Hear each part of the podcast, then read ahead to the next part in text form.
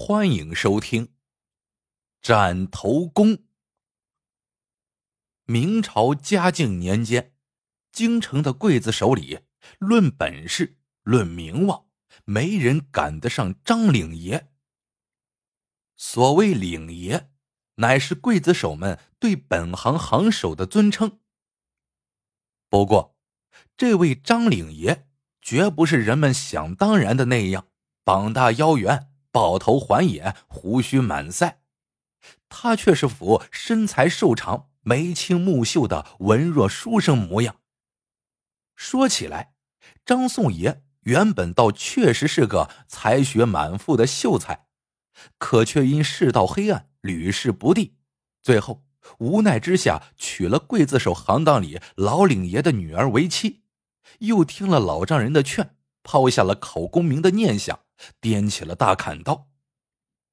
自此，他就得到了老领爷一世真传，学得绝世的砍头功。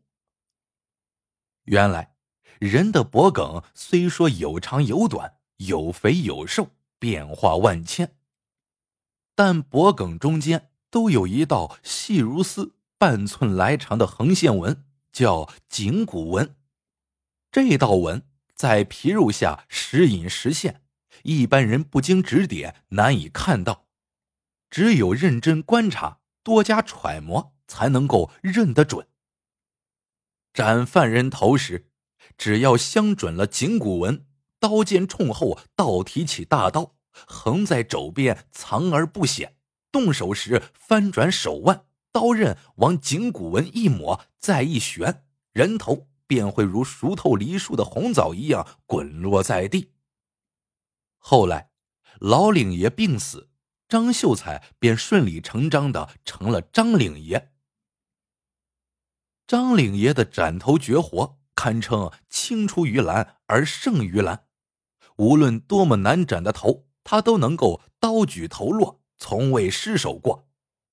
与老领爷最为不同的是，老领爷原先秘而不宣的绝技，张领爷却毫无保留的公之于众了。有人怪他不该把这能吃遍天的一招线捅出去，张领爷却不以为意。死囚也是人，刽子手活利索，也好让他们少受点罪，岂不是行善积德？再说发死囚的财是造孽呢。为此，狱中死囚竟把张领爷看作大善人，盼着杀头时能有幸与张领爷执刀。而同行们也很是感激他，领爷之外，又称他为师傅，逢年过节到他家行叩拜大礼。手里攒了两个钱，张领爷便开了家南货店做买卖。不到十年，生意居然滚雪球一般越做越大，张领爷竟然富甲一方了，而斩头的生意反成了他的副业。几乎全交给徒弟们去做，只有遇到特别难斩的头，他才出马。这一年，官府捉了一名江洋大盗，此人姓宋，练得一身好气功，一口气从脚心灌到头顶，头硬如铁，故名宋铁头。宋铁头仗着本领高，纵横江湖二十多年，盗窃杀人、奸淫掳掠，无恶不作。判了斩头之罪，犹是死有余辜。但这宋铁头还是不想死，竟在法场上运起气来，肚骨如挖，脊背布满了牛筋疙瘩，连头加脖颈全如铁柱一般。刽子手别说用刀抹了，就是蹦起来往下剁，也伤不了他的皮毛。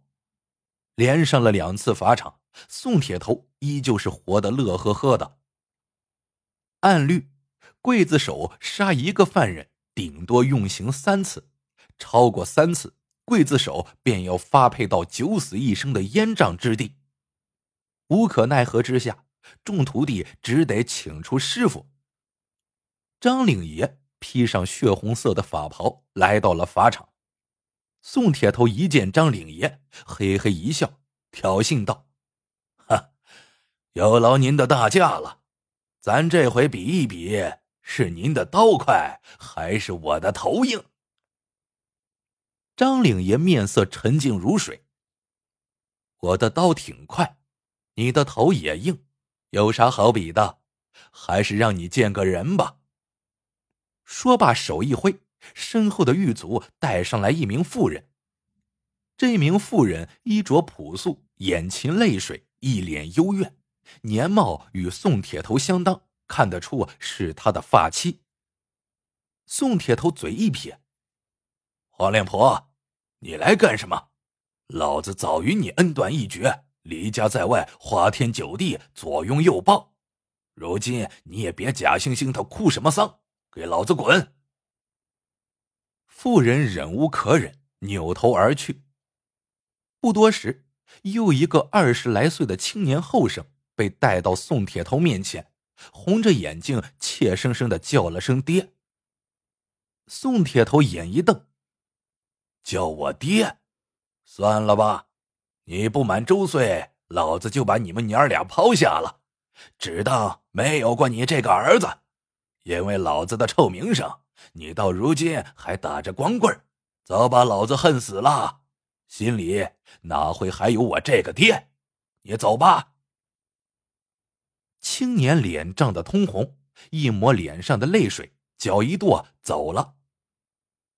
这时，只听一声：“刘娃，我的儿，你在哪里？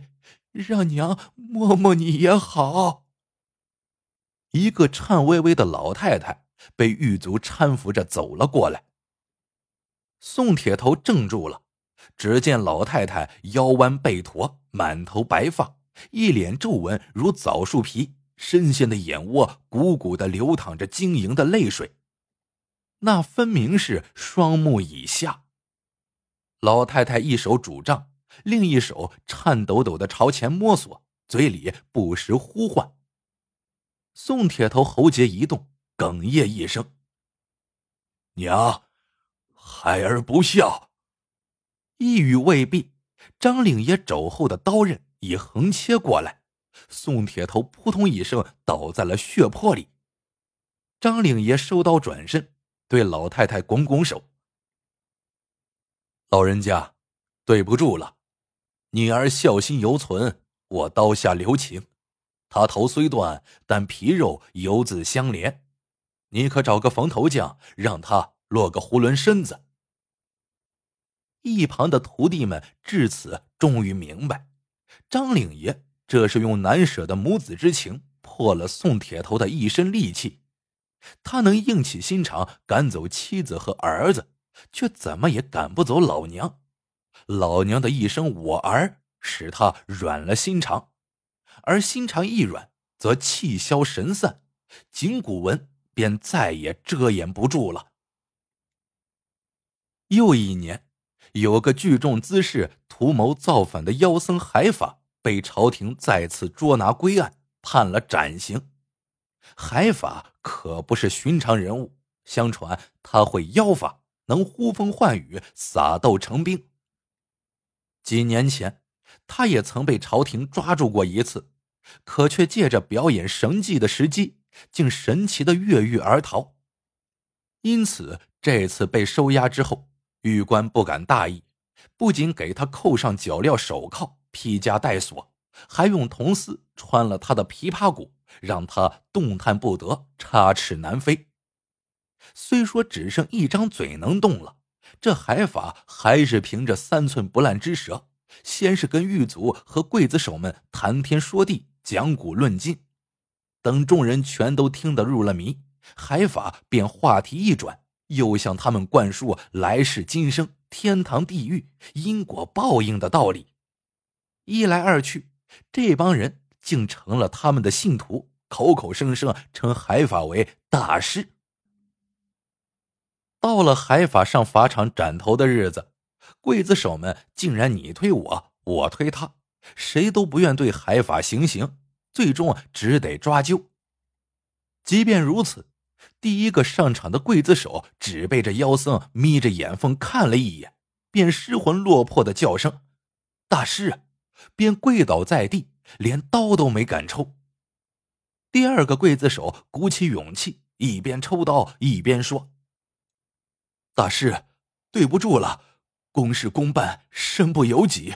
黄泉路上，你莫怨我。”海法目光如刀，直视着这个刽子手，口宣佛号，念起偈语：“阿弥陀佛，你断我头，便是结怨，深渊在我，我必报应。”最后一念必定实现，地狱相见，切记切记，阿弥陀佛。众人只听当啷一声，大刀落地，第二个刽子手又败下阵来。最后，张领爷又被请到了法场上，被五花大绑跪倒在地的海法依旧口宣佛号，念起偈语。张领爷漫不经心的瞟了一眼海法的后颈，冷冷的道：“和尚，你说你的最后一念真的能在死后实现？生死轮回，灵魂不灭，必定实现。”海法信誓旦旦：“哦，我不信，你会信的。”我不信，你会信的。两人你一言我一语，居然顶上了嘴。海法的声音越来越高，张令爷的声音则越来越低，似乎在气势上输给了海法。一旁的监斩官不由得替他捏了一把汗。敢问和尚，空口无凭，你能做到一件事，证明给我看吗？张领爷突然话题一转：“能，怎么不能？”海法气势汹汹。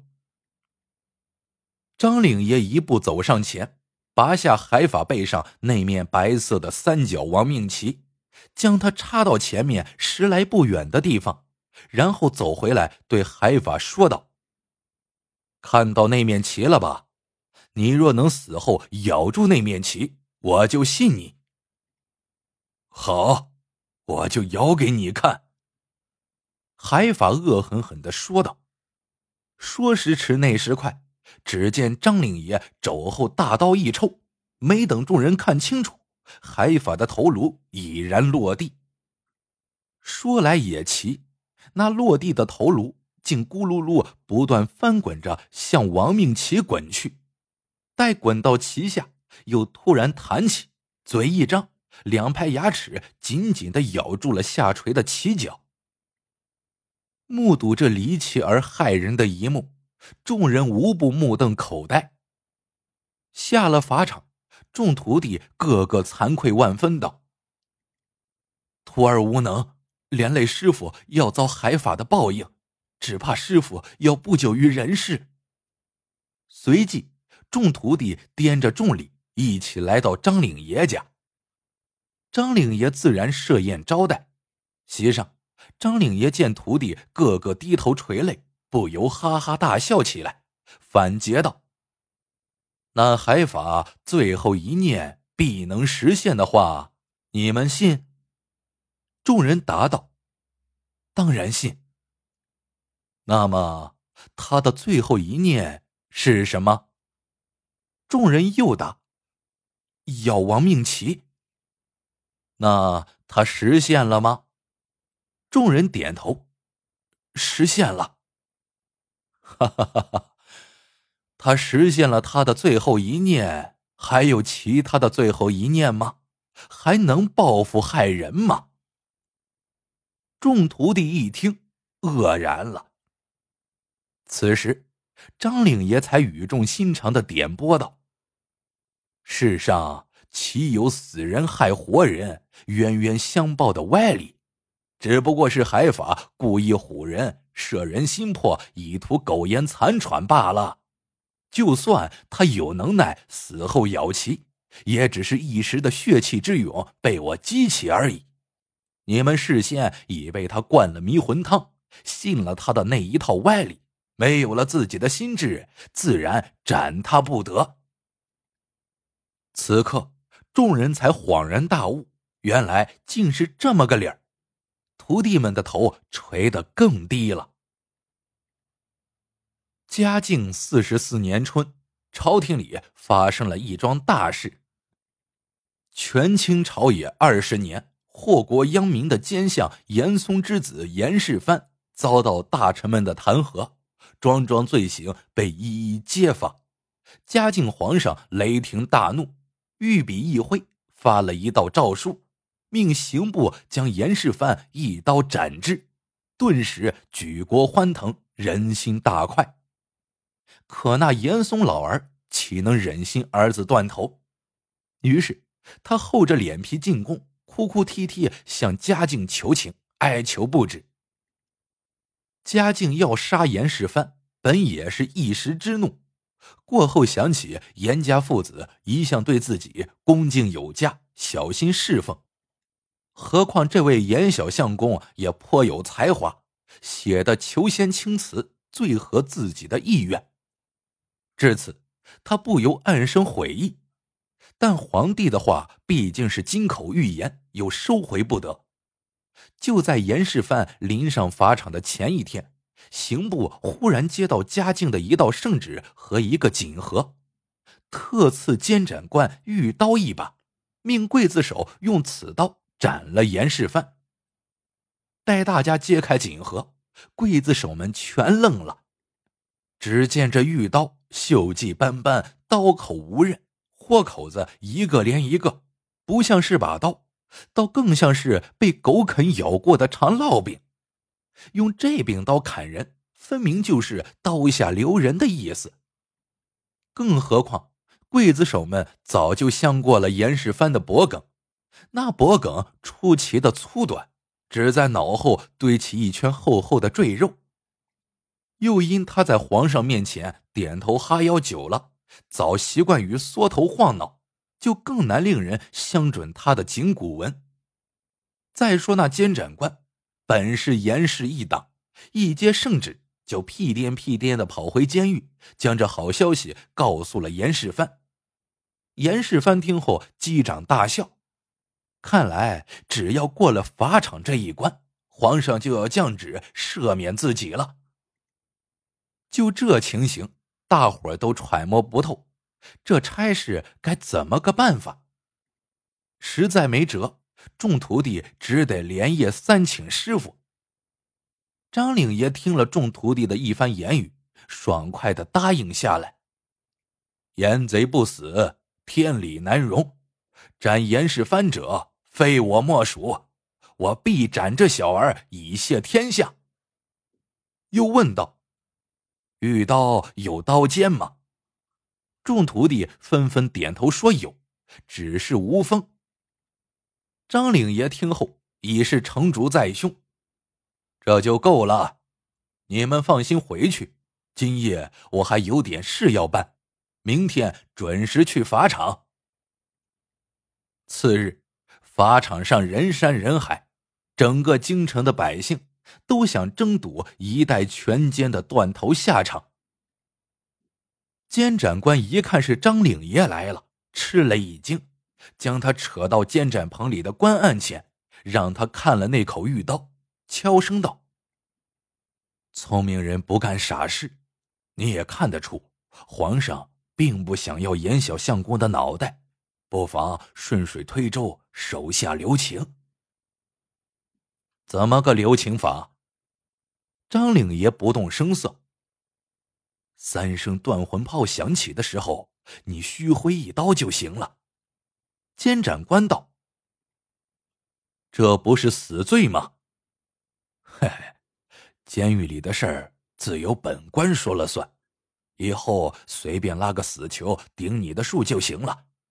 再说，你救了严小相公，严老相公岂能亏待你？随便赏一笔银子，就够你吃几辈子的了。你只需再改个名字，领爷还是你。监斩官指点道。张领爷听后微微一笑，不置可否。那监斩官自道是领爷已经心领神会了。此时，一声炮响。严世蕃被押上了刑场，二声炮响，张领爷一手提着玉刀，一手抱着酒坛，走到严世蕃面前，倒了三大碗上路酒。严世蕃心中有底，对这上路酒不像别的死囚那样难以下咽，而是将这三大碗酒当做安心酒，喝了个点滴不剩，顷刻间便脸泛红光。眼看午时三刻就要到了，突然。从围观的人群外传来一声马嘶，只听得有人喝道：“闪开！”众人回头，只见一匹枣红骏马如飞而来，马上之人穿一身青灰衣袍，头戴斩角覆头，上挑一颗猩红的簪珠，正是宫中传旨的司礼监太监打扮。护卫法场的兵丁们早听说了遇刀的事对司礼监太监的到来并不奇怪，更不阻拦。只听来人一边策马一边高喊：“刀下留人，圣旨到！”话音未落，连人带马已是奔到了刑场中央。